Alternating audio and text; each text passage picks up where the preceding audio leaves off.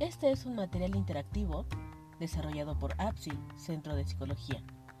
Con él aprenderás algunos conceptos sobre el aprendizaje humano, cómo se aprende, por qué se aprende y algunas teorías que sustentan el aprendizaje.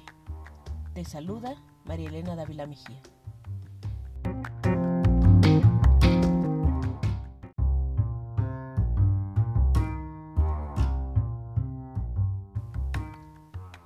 El ser humano, para ser tal, debe vincularse con otros y establecer lazos sociales, integrándose en la cultura. Este proceso requiere aprendizajes. Es el proceso de constitución del sujeto y de su humanidad, proceso que diferencia al hombre de otros seres vivos. Vamos a ver, ¿qué es aprender? Definir el aprendizaje en el contexto de las nuevas sociedades y específicamente de la sociedad del conocimiento, proponiéndose la creación de una nueva cultura de aprendizaje. Esta demanda nuevos conocimientos, destrezas y actitudes. La nueva cultura de aprendizaje es característica de las sociedades actuales. Demanda una formación continua y cada vez más amplia. Aprender implica un cambio, modificar las capacidades, es un proceso que transforma. Se refiere también a necesidades e intereses. Se aprende lo que se desea, se necesita y se responde a sus intereses. Al aprender, algún aspecto de nosotros cambia.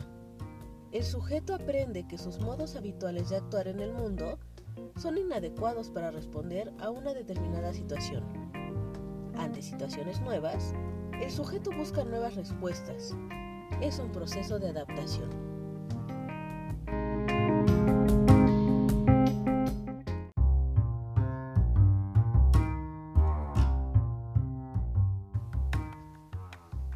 Una matriz de aprendizaje es una modalidad con la que el sujeto organiza y significa el universo de sus experiencias. Son modalidades más o menos estables de comportamiento de los sujetos conformados a través de los primeros vínculos afectivos.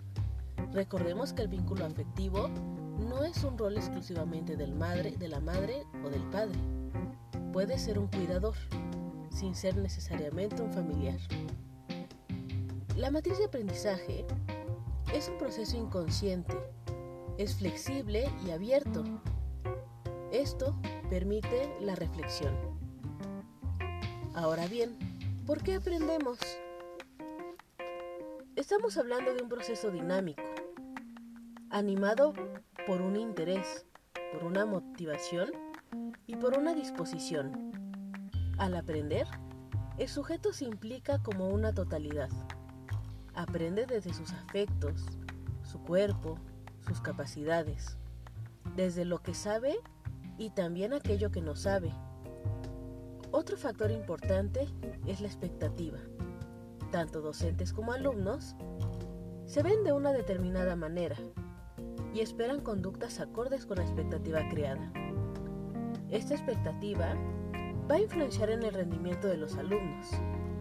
Su origen puede ser por la información que recibieron de otros maestros, de las calificaciones, de algún familiar e incluso si ya conocieron a algún hermano.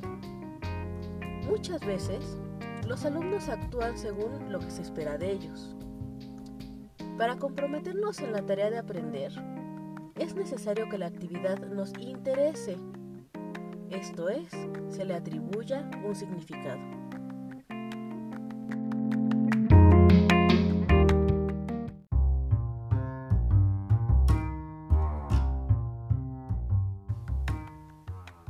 En el aprendizaje escolar, debemos considerar que se produce dentro de una institución social, que es la escuela. Las instituciones son creadas por las sociedades para satisfacer determinadas necesidades.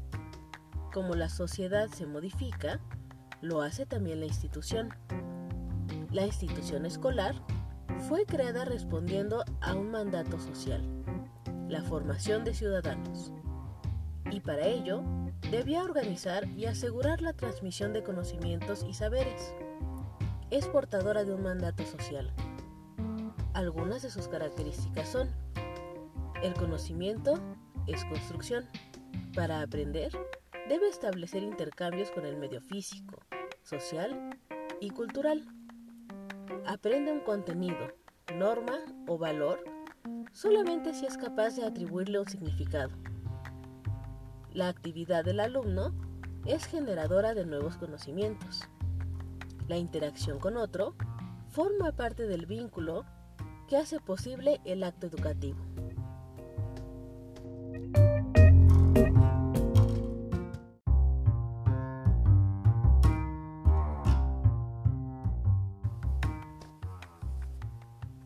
El ser humano es capaz de múltiples aprendizajes, según sus capacidades y experiencias. Pueden ser tantos como sujetos que existen. Vamos a revisar una propuesta de clasificación. La primera, el aprendizaje motor. Se refiere a la precisión y coordinación de los movimientos. Exige aprender a usar músculos coordinada y eficazmente.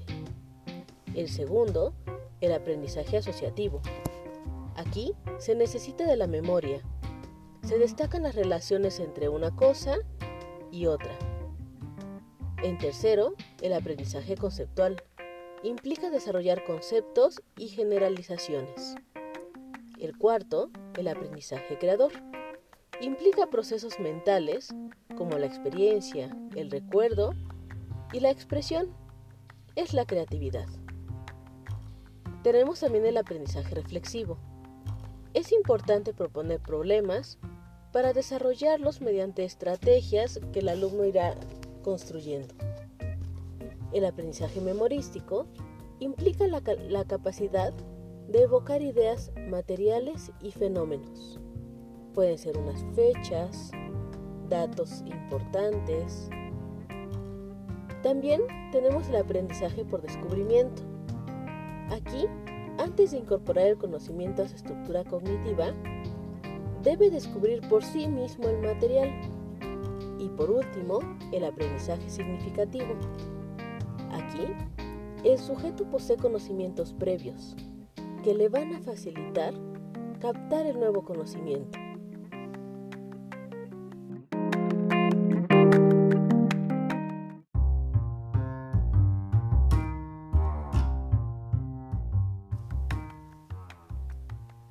Pensar el papel de las teorías psicológicas de aprendizaje implica comenzar por plantearse acerca de las concepciones que se tiene del aprendizaje, qué y cómo aprende, qué enseñamos y para qué lo enseñamos. Revisaremos la teoría del condicionamiento. El paradigma estímulo-respuesta mantiene el principio de correspondencia, de tal manera que lo que se aprende se manifiesta en una conducta observable. Aquí encontramos dos autores importantes, Pavlov y Skinner. Puedes darle clic en el nombre de cada uno de los autores que te llevarán a un video donde se explica brevemente sus teorías. Ahora bien, ¿cómo se aplica el conductismo en la educación? La enseñanza consiste en preparar un programa instruccional, teniendo en cuenta las respuestas de los alumnos y el modo en que éstas serán reforzadas. Una conducta nueva se aprenderá con más rapidez si quien aprende es reforzado por cada respuesta correcta.